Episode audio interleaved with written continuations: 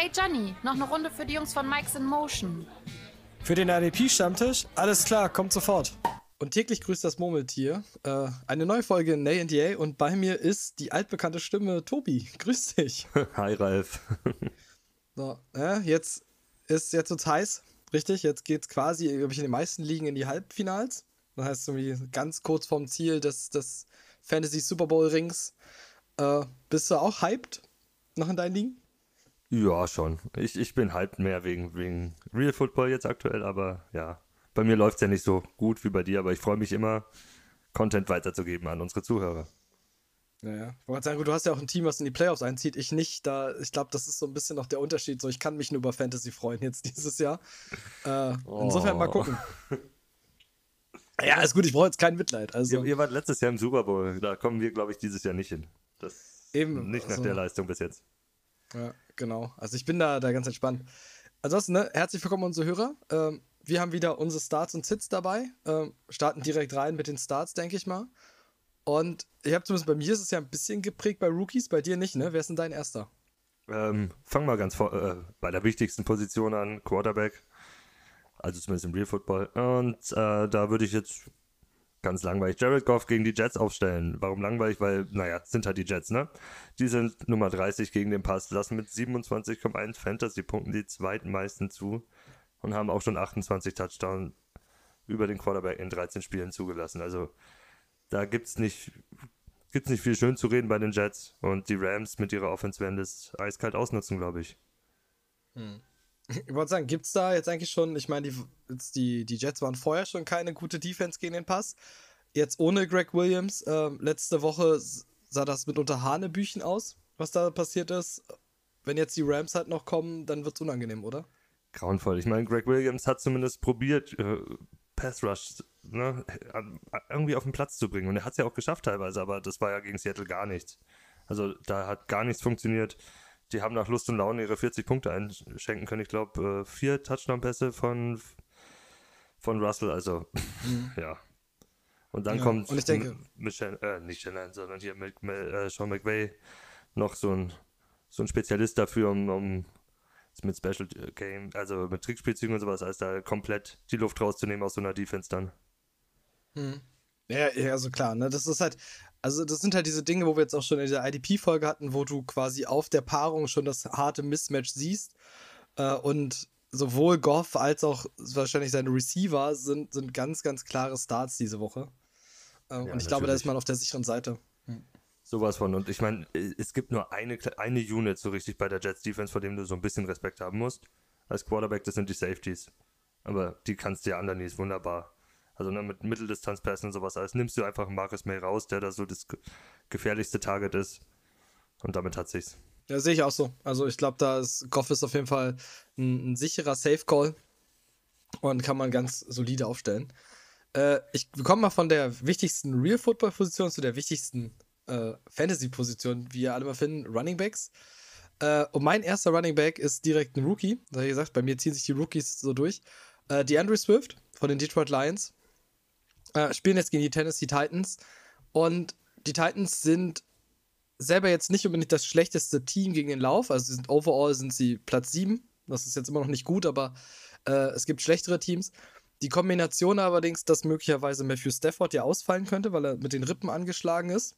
Ähm, und dem Fakt, dass die, die Titans gar nicht so schlecht gegen den Run selbst sind, sondern eher gegen Receiving Backs. Und die Andre Swift ist halt die, die Verkörperung bei den Lions eines Receiving Backs. Ähm, die lassen ja im Run noch sehr viel von AP halt machen. Äh, könnte für Swift halt ein, ein, richtig lohnenswertes Matchup sein. Wenn Stafford auch nicht spielt, dann wird er die, die erste Checkdown-Option sein. Das heißt, du kannst viele Receptions bekommen, du kannst viele Punkte danach bekommen, weil die Titans das schlecht verteidigen können. Und das ist einfach ein sehr, sehr gutes Matchup. Ja, speziell wenn Chase Daniel spielst, da geht auf die kurzen Check-Optionen, wie du schon gesagt hast. Das ist der Running Back, das ist der Tight End und eventuell noch der Slot Receiver, wenn da irgendwas geht. Mit Amendola wäre das dann, ne? Glaube ich, bei Detroit. Das ja. sind, und die sicherste Option wäre da für mich Swift, das Ganze mitzugehen. Ja, vor allen Dingen, ja gut, Golladay ist ja das, das Trauerspiel diese ganze Saison, sowohl bei mir als auch bei vielen anderen, glaube ich. Und von daher ist, ist, Swift ist schon so ohnehin das Einzige, was du diese Offense konstant mal aufstellen konntest. Und der hat jetzt einfach noch ein dankbares Matchup finde ich. Jo. Dann mache ich weiter mit dem Running Back, oder? Ja, dann kommen Bleiben wir wir zu bei Running. Backs. Und zwar Chris Carson von den Seahawks. Letzte Woche schönes Matchup natürlich gegen die Jets, aber allgemein läuft es bei ihm gut. Der hat in den letzten drei Wochen jeweils immer über 13,9 Punkte gemacht. Das war mal der schlechteste Schnitt. Und 20, äh, 20 Punkte gegen die New York Giants, die siebtbeste Defense gegen den Lauf. Das erwähne ich hier, weil die spielen gegen Washington. Die sind zwar nur in Anführungszeichen die neuntbeste Defense gegen den Lauf, aber top gegen den, gegen den Pass, wie jeder weiß. Ne? Das heißt, man könnte da probieren anzugreifen. Und ich glaube, das wird Seattle auch machen. Wie gegen die Giants kann es über Chris Carson sehr gut funktionieren. Und ich glaube, der wird ja wieder seine konstanten Punkte machen und ist mindestens eine Flex-Option. Mhm. Ja, also gerade jetzt, wo Carsten wieder fit ist, hat er lange Zeit die Saison mit einer Verletzung halt auch gefehlt. Ne? Das hat ihn ja so ein bisschen zurückgeworfen. Um, ist halt immer eine, eine, sehr, sehr gute Option und beweist ja immer mittlerweile auch als Receiving Back, wie wertvoll er für dieses Team ist, dass er gar nicht mehr so, so primär laufen will. Ja, kann man sehr gut aufstellen, bin ich ganz bei dir. Dann ist recht noch als Receiving-Option bei dem Pass Rush, ne? Den Washington mhm. generieren wird. Schnelle Checkdown-Option, Chris Carson läuft. Ja, das hat man bei, bei Seattle öfter gesehen. Also wirklich dieses äh, Screen auch getan, so, so nach außen. Ähm, Carson geht nach außen, fängt den Ball und kriegt dann einfach, äh, läuft halt einfach diesen Outside-Run. Das ist halt schon wirklich gut und ich glaube, dass ähm, Seattle sehr, sehr viel tun wird, um halt einfach auch diesen Pass-Rush so vielleicht die Luft rauszunehmen. Jo. Ja. Dann kommen wir, dann kommen wir zu meinem dritten direkt. Ähm, wir haben ja gesagt, Rookies ziehen sich bei mir durch. Jonathan Taylor, zweiter äh, Rookie Running Back der auch gedraftet wurde, spielen gegen die Texans. Und jetzt könnte man natürlich, jetzt die Texans sind sowieso schon das schlechteste Team gegen den Lauf und sie sind noch das viel schlechtere Team, wenn es nur um den blanken Lauf geht, also Receiving rausgenommen. Dann reden wir halt von 138 Yards pro Game, okay. äh, 5,4 Yards per Attempt und 1,2 Touchdowns pro Spiel.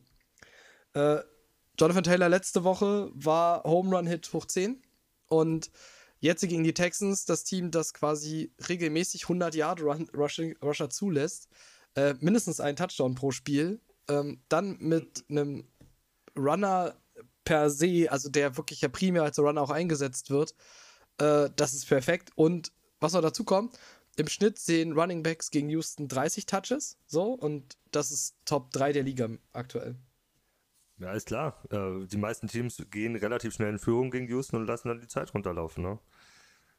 Die Passing Defense ist ja da jetzt auch nicht überragend. Das heißt, Rivers wird halt schnellstmöglich die Führung suchen und danach wird gelaufen, gelaufen, gelaufen.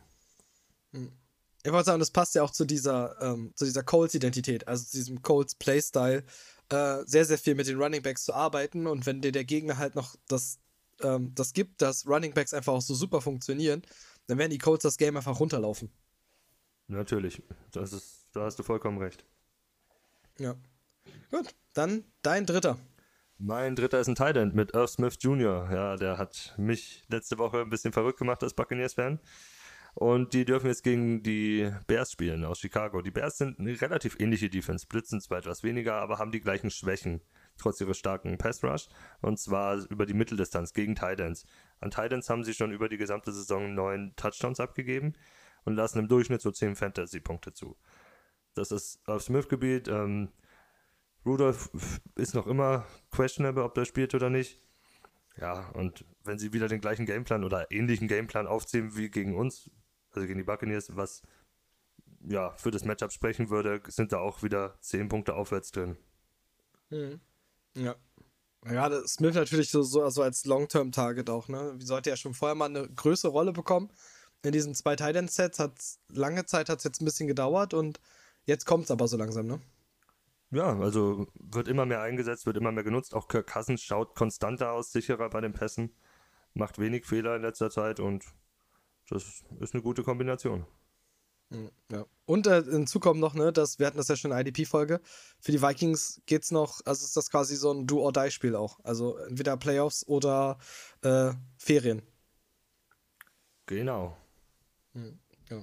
Dann kommen wir mal zu meinem dritten und wir bleiben natürlich wieder bei Rookies. Ähm, wir gehen aber zu den 49ers.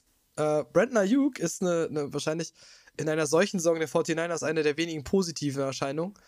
Äh, hat letzte Woche über 20 Punkte gemacht. Ähm, war auch ein bisschen begünstigt dadurch, dass Debo Samuel mal wieder mit einem Hamstring-Issue ausfällt. äh, ist aktuell Alleinunterhalter in der Offense. Also Kittel fehlt noch, ähm, Samuel fällt jetzt wieder aus. Hat eine gute Connection, unter anderem mit Nick Mullins. Ob der dann mal durchspielt, das weiß man immer nicht. Also, nachdem was ich letzte Woche schon mitbekommen habe, war er eigentlich schon, eigentlich war er schon draußen und dann hat er einen Scoring Drive gemacht und dann lief es wieder. Aber es wird halt über IU gehen, wenn es über den Pass gehen wird. Und dann spielen sie halt jetzt gegen Dallas. Und Dallas ist die Nummer 3, was Wide Receiver Points so laut angeht. Und selbst in der Red Zone sind sie irgendwie das 26 schlechteste Team. Es trifft sich halt gut und Ayuk ist die, die einzige Konstante in der Niners Offense. Und ich glaube, 15 Punkte plus kannst du bei Ayuk auch kommende Woche erwarten. Also, das ist einfach Matchup plus seine Position und Opportunities, die er bekommt, sind einfach ganz klarer Key da. Ja, gegen die Cowboys würde ich das auch so machen. Ich meine, Nummer 1 Target wird geil eingesetzt von Shanahan, wie er es halt immer macht, ne? Also der weiß genau, wie er das geben soll, viele Yards after Catch. Und er wird dann auch viele Reception kriegen, ne? Wenn du die einzige Waffe bist. Und das allein bringt dir genug Punkte, um Flexworthy zu werden. Und alles drauf, was dann auch Yards after Catch und vielleicht einen Touchdown angeht, wenn die so schlecht in der Red Zone sind, ist ja extra. Also. Hm. Ja, ich wollte gerade sagen, also gerade Ayuk hast du ja nicht als, als Wide Receiver 1 oder Wide Receiver 2 äh, eingepackt, sondern der ist ja wirklich eine ganz, ganz klare Flex-Option, den du vielleicht später von der Wire geholt hast, äh, den du halt einfach in der Rotation hast und dann kannst du ihn da super aufstellen und würde mich nicht wundern, wenn er dir mehr Punkte gibt als seine Standard-Wide Receiver. Insofern werden wir sehen. Genau. Ja. Dann fange ich mal an mit den ersten Nay, oder? Ja, genau. Dann geht es mit den Sits weiter. Sehr schön. Und zwar, da habe ich Todd Gurley von Atlanta mitgebracht. Auch so ein bisschen obvious one, ne? Gegen die Nummer 1 Defense gegen den Lauf noch immer. Und zwar die Buccaneers. Kommt die Nummer 25 Rushing Offense äh, mit einem Gurley, der zurzeit nicht gut ausschaut. Also der seit drei Spielen um die fünf Punkte rumkrebst. Das ist nichts. Das Backfield ist da auch geteilt. Gegen die Buccaneers kannst du eher über den Pass was erreichen. Also Todd Gurley kannst du, falls du noch so ein bisschen Hoffnung hattest, weil du brauchst ja Running Backs immer wieder, es fallen immer welche aus, sind angeschlagen, questionable, aber keine Hoffnung in Todd Gurley. Kann man ja nicht anders sagen. Also gerade Gurley ist ja in, dieser Opportunities gehen ja sowieso immer weiter zurück, auch mit seiner ganzen Verletzung, die er jetzt da wieder hatte. Und Gurley ist, selbst in einem Favorable-Matchup ist Gurley kein verlässlicher Punktelieferant. Wenn jetzt noch die Buccaneers kommen mit einer, mit einer Top-Run-Defense, dann sinken die Opportunities noch weiter und das willst du eigentlich nicht im Fantasy. Ja, man hat jetzt eine Entwicklung gesehen, hat jetzt 33% der Snaps nur gesehen über die letzten Spiele. Das ist halt viel zu wenig, was auf dem Platz steht. Atlanta wird öfters mal einen zweiten Tight rausholen oder, oder einen zusätzlichen O-Liner auf Tight hinstellen für den, gegen den Pass Rush, weil bei denen ja in der O-Line noch immer zwei Spieler questionable sind, also hm. noch weniger ja. Möglichkeit für ihn auf dem Platz zu stehen. Ist halt wirklich auch für unsere Hörer, glaube ich, richtig interessant, dass dieses ähm, so Snapshares, gerade jetzt in diesen geteilten Backfields, äh, sich halt mal anzugucken, wie die sich entwickeln. Es könnte wirklich für, auch für Sell Highs oder Buy Lows wirklich richtig gut sein. Weil ich hatte mir das, das Chargers Las Vegas Matchup anguckt, weil ich so ein bisschen in dieses Chargers Backfield reingucken wollte. Jetzt wusstest du rein vom Eye-Test, dass Keelan Ballage die zweitmeisten Snaps gesehen hat? Also ich krieg's fantasy-technisch mit, weil ich äh, Kelly habe und Kelly einfach gar nichts produziert. Daher, ja, man kriegt's mit, aber so genau habe ich es nicht gesehen. Aber er hat auch überzeugt. Also er hat gut gespielt, als Eckler raus war, muss man sagen. Mhm, ja. Also ich hatte da einfach nur so, so diesen, diesen Eye-Test halt mitgenommen, so dass Justin Jackson, Kelly immer weiter so reduced sind und Keelan Ballage dann so nach vorne kam. Also jetzt auch für unsere Hörer, äh, Snapshares, Snap-Counts angucken, lohnt sich auf jeden Fall ich nehme das mal gleich mit, äh, wenn wir gerade bei, bei guten Run-Defense sind. Äh, Miles Sanders hat letzte Woche die Streak der Saints durchbrochen, mit 55 Games lang kein 100-Yard-Rusher zulassen. Ähm, die Saints geben allgemein trotzdem die wenigsten Punkte für Running Backs ab. Äh, jetzt kommt Clyde edwards mit den Chiefs. Äh, Clyde edwards ist schon sowieso nicht so dieser Prototyp Running Back. Ähm, das Saints-Chiefs-Spiel wird viel durch die Luft gehen, bin ich der festen Überzeugung. Und die Saints werden die Chiefs um einiges ernster nehmen, als sie das mit den Eagles getan haben. Und da wird wieder diese Top-Run-Defense dastehen. Und da ist wieder kein 100-Yard-Spiel möglich. Und Kleine Vozelär wird irgendwo in den niedrigsten Punktegefilden rumdümpeln. Ja, speziell wenn du dann noch schaust, dass halt noch ein Livian Bell da ist, mit dem er sich dann noch die, die Snaps teilen muss. Also, das ist nicht flexworthy. Was dabei rauskommt, sind vielleicht, wenn es gut läuft, vier, fünf Punkte oder sechs. Das, aber das willst du ja nicht aufstellen, sowas. Ja, wo wir bei dem, wo wir wieder bei dem, bei dem legendären äh, Snapshare sind, ne? Der dann so ein bisschen da aufkommt. Jo. Ja. Ich bin ja mal gespannt. Ich bin ja mal, tatsächlich könnte man, glaube ich, nach der Saison, auch mit den Verletzten und so, wie sich Running Backs entwickelt haben, wirklich mal diese, diese, ähm, diese Theorie nochmal antriggern mit erste, zweite Runde Wide Receiver nehmen. Weil hättest du erste Runde, zweite Runde Devontae Adams und Tyreek Hill genommen, hättest du dieses Jahr, glaube ich, einen konstanteren Punkteschnitt gehabt als mit vielen Running Backs. Ja, definitiv. Also speziell Devontae Adams, das ist ja, ist ja fies einfach nur, ne? Aber wiederum, du hättest auch äh, böse hinfallen können, wenn du dir die Andrew Hopkins relativ früh genommen hast, ne? Der aufgrund vom Scheme jetzt in Arizona gar nicht so abliefert, wie er hofft. Nee, aber es ist halt jetzt auch nicht so wie Sieg Elton Totalausfall, aber ich glaube, das ist ein anderes Thema. Ähm, ja, da kann man mal so hat ja zumindest Punkte zu. geliefert im Gegensatz zu McCaffrey und, und Barkley. also ja, ich würde sagen, da kommen wir mal so rückblickend irgendwie auf die Saison noch zu. Ich glaube, da können wir uns aber drüber unterhalten. Äh, mhm. Kommen wir zu deinem zweiten Sit. Und das ist Jameson Crowder. Wir haben das Matchup schon angesprochen, und zwar die Jets gegen die Rams. Und die Rams lassen einfach nichts zu durch die Luft. Die sind Nummer 1 Defense gegen den Pass. Ähm, lassen im Durchschnitt 16,5 Punkte für den gesamten Wide Receiver Core eines Gegners zu. Auch wenn Crowder die Nummer 1 ist. Also Darnold wird Druck bis zum geht nicht mehr im Gesicht haben. Wenn Seattle schafft, Druck auf dich auszuüben, schaffen das die Rams locker. Ne, da reicht Aaron Donald vielleicht sogar alleine, der da einfach durchmarschiert. Und ja, Crowder hat auch über die letzten, in den letzten vier Wochen dreimal unter sieben Punkte produziert. Und so einen Unsicherheitsfaktor willst du dir nicht aufstellen. Ja, ja, verstehe ich. Wie gesagt, das ist halt, äh, wir hatten das ja schon, ne? Das ist dieses Matchup, was auf dem Papier schon so klar aussieht und wo du, wo die Rollen einfach auch klar verteilt sind. Ähm, auf der einen Seite natürlich der, der klare Starter, wo du weißt, okay, du wirst viele Punkte bekommen und auf der anderen Seite halt die Jets, wo du halt wirklich weißt, so, das willst du nicht. Du wirst nicht viele Punkte bekommen, weil einfach dieses Matchup so weit auseinander geht.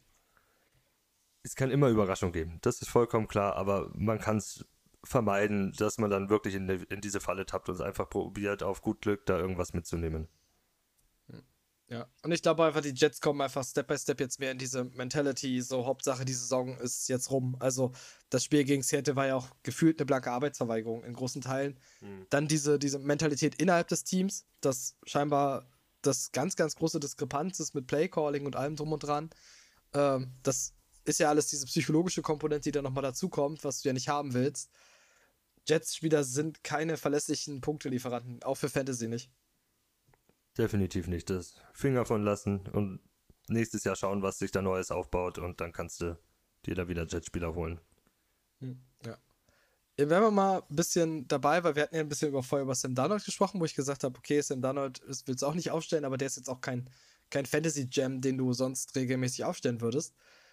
Sean Watson ist einer. Wir hatten das Matchup aber auch schon. Die Texans sind scheinbar auch schon im, im Ferienmodus, zumindest wenn man letzte Woche das Spiel gesehen hat. Ähm, jetzt kommen die Colts. Die Colts geben ohnehin schon nur die acht wenigsten Punkte für Quarterbacks. Und das, also das Passing Game sah jetzt in Week 14 der, von den Texans sah unfassbar Horror aus. Es hat nichts funktioniert. Wenn Brandon Cooks raus ist, hast du keinen konstanten Wide Receiver, der da wirklich dauerhaft mal funktioniert. Jeder hat mal so heiß, so ein Kenny Stills, ein Kiki Cutie, aber nichts, worauf du dich verlassen kannst, also was jetzt reliant ist.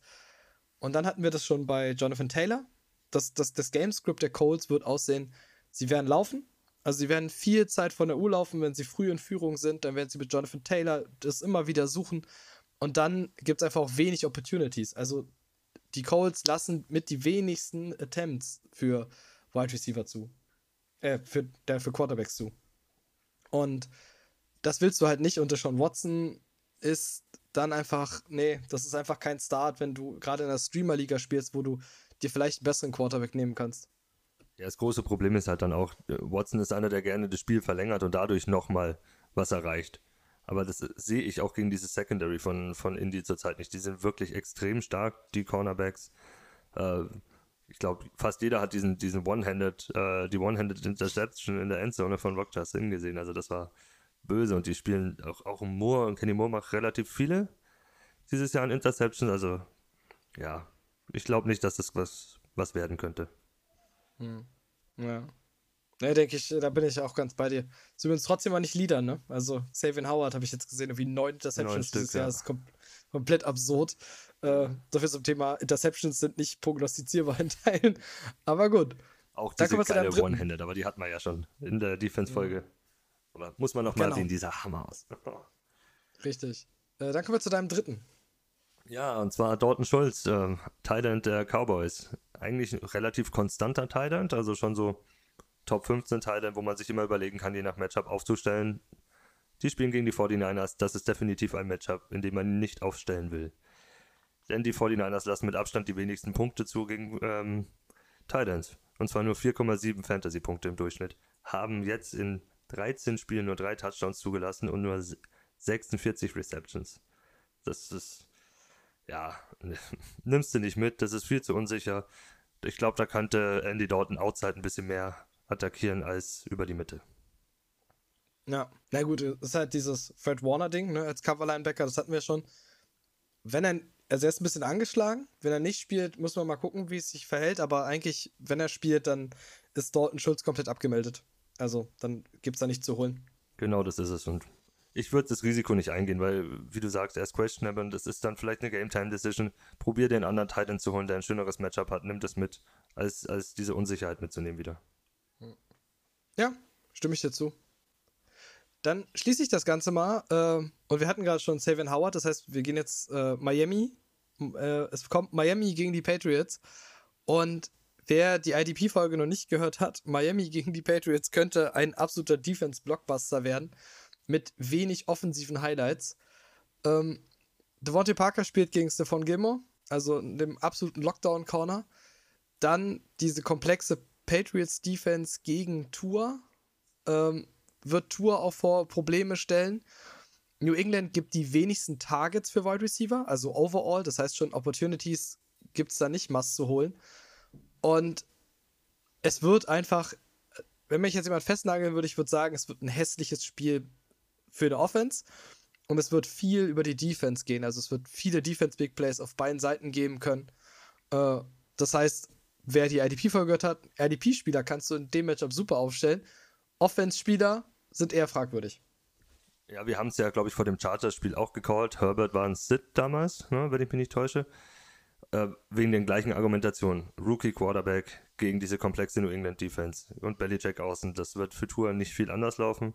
Das ist so ein Statement-Game für New England, wenn sie noch irgendwie ins Playoff-Rennen reinkommen wollen, äh, sich einkaufen wollen. sich, ein, sich einkaufen wollen. Nein, nein, wir schmeißen jetzt nicht irgendwas äh, rein hier mit Bestechung oder sowas. Nee, äh, Okay. sorry. äh, ich weiß nicht, woran ich gerade gedacht habe. Und das ist halt so der Punkt, ne? Also Rookie Quarterback, so, das war jetzt bei Justin Herbert das war ja ein Horrorspiel, muss man ja Das war wirklich sagen. extrem. Und das wird jetzt bei Tour, ob es so genauso aussehen wird, ist ja nicht klar, aber wer sich jetzt, also es ist kein Favorable Matchup. So, klar könnte Tour ein bisschen besser aussehen, aber ist das das, wo du in deinem Halbfinale deiner Fantasy-Saison darauf wetten willst, dass du sagst, das läuft? Und wenn du dann einen, einen anderen Wide Receiver hast, stell ihn auf. Also geh nicht über den Devontae Parker Weg. Definitiv. Und auch so vom, vom Spiel selber, glaube ich, das könnte sowas werden, so Richtung äh, Super Bowl damals, äh, Patriots gegen Rams. Also vom Aussehen her, ne? Zwei gute Defense gegeneinander. Äh, vom Spielstil her und auch vom Ablauf. Da könnte man sich wohl darauf einstellen, dass das sehr schön für Leute wie uns wird, die einfach Defense mögen. Ja. ja ich glaube da eher so, ja schon, nur mit ein bisschen mehr Big Play Potential. Also mit ein bisschen mehr äh, Picks. Also die, die Miami wird wieder ein Takeover forcieren. Ähm, ich bin so beide unter 20 Punkten und mit einem Defense-Score. So, das ist halt, und dann weißt du aber auch schon, was du von den Offense bekommen wirst. Das ist es, ja. Gut, dann äh, sind wir am Ende unserer Folge. Ich bedanke mich bei dir, dass du deine Naser jetzt mitgebracht hast. Und äh, an unsere Hörer, wir hoffen und wir drücken euch die Daumen, dass ihr euer Halbfinale gewinnt. Und dann hören wir uns am nächsten Dienstag wieder zu unserem IDP-Talk. Bis dann, ciao, ciao. Bis dann, viel Glück euch. Ciao.